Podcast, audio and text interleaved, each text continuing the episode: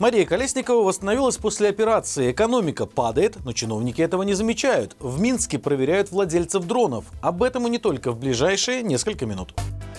После инцидента с российским военным самолетом в Мачулищах силовики начали проверять владельцев дронов. Об этом сообщили читатели портала «Зеркало». По информации источника, к белорусам приходили люди в гражданской одежде, предъявляли ксиву и требовали показать документы на дрон, а также уточняли места покупки и последнего запуска.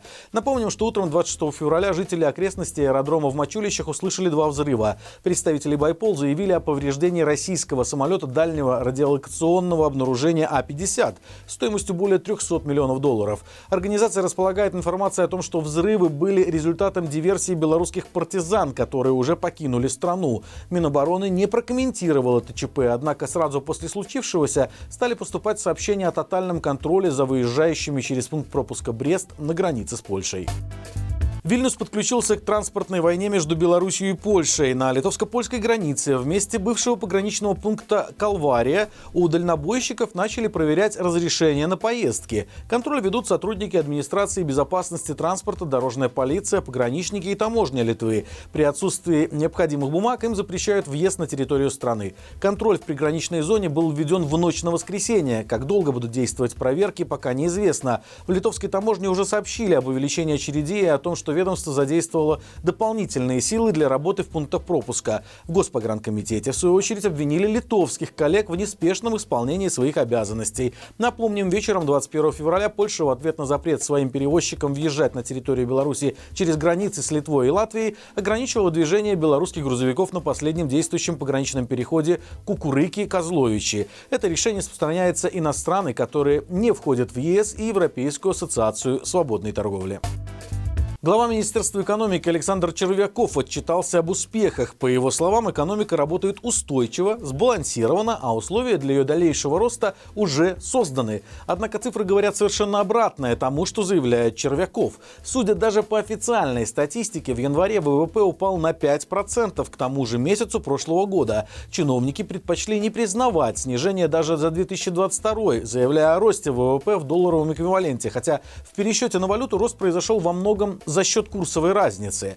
Второй позитивный момент, озвученный министром экономики, это работа промышленности. Но по данным Евразийского банка развития, производство в Беларуси продолжило работать в минус. Кроме того, по итогам января на складах предприятий выросли запасы готовой продукции. Для сравнения, в начале прошлого года хранилось продукции на 6 миллиардов рублей, а в этом году уже более чем на 8,5 миллиардов. Обратная ситуация в строительстве. Здесь слова Александра Червякова совпали с данными статистики. Положительная динамика и в сельском хозяйстве. При этом глава Минэкономики не упомянул другие неприятные данные. Например, в январе объемы внешней торговли упали на 6% к тому же месяцу прошлого года. А при росте номинальной зарплаты на 13% реальная упала почти на 2 пункта. Мария Колесникова вернулась к работе в колонии после сложной операции. Об этом сообщили близкие политзаключенные. По словам знакомых, Мария набирает вес после сильного похудения, остается сильной духом. При этом администрация Гомельской колонии номер 4 продолжает оказывать на нее сильное давление. Колесниковой ограничили количество звонков до одного в месяц. Также имеются проблемы с корреспонденцией. Напомним, что Мария находится в заключении с осени 2020 года. Ее осудили на 11 лет лишения свободы. О госпитализации политзаключенной стало известно в ноябре прошлого года. Ее доставили в больницу с прободной язвой и срочно прооперировали. Тем временем еще один известный политзаключенный Сергей Тихановский накануне получил дополнительный срок – полтора года за якобы неповиновение требованиям администрации колонии. Теперь в общей сложности ему придется провести в тюрьме более 15 лет и 9 месяцев.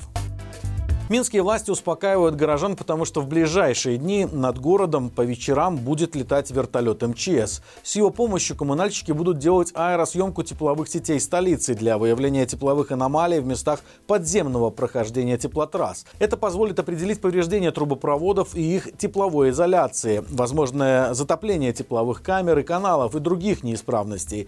Конкретные даты облета определяют в МЧС на основании прогноза погоды. К слову, вертолеты и самолеты летают летали сегодня и над Брестом. Местный горисполком также призвал горожан не волноваться и объяснил это плановыми учениями десантников, которые тренировались на полигоне Брестский.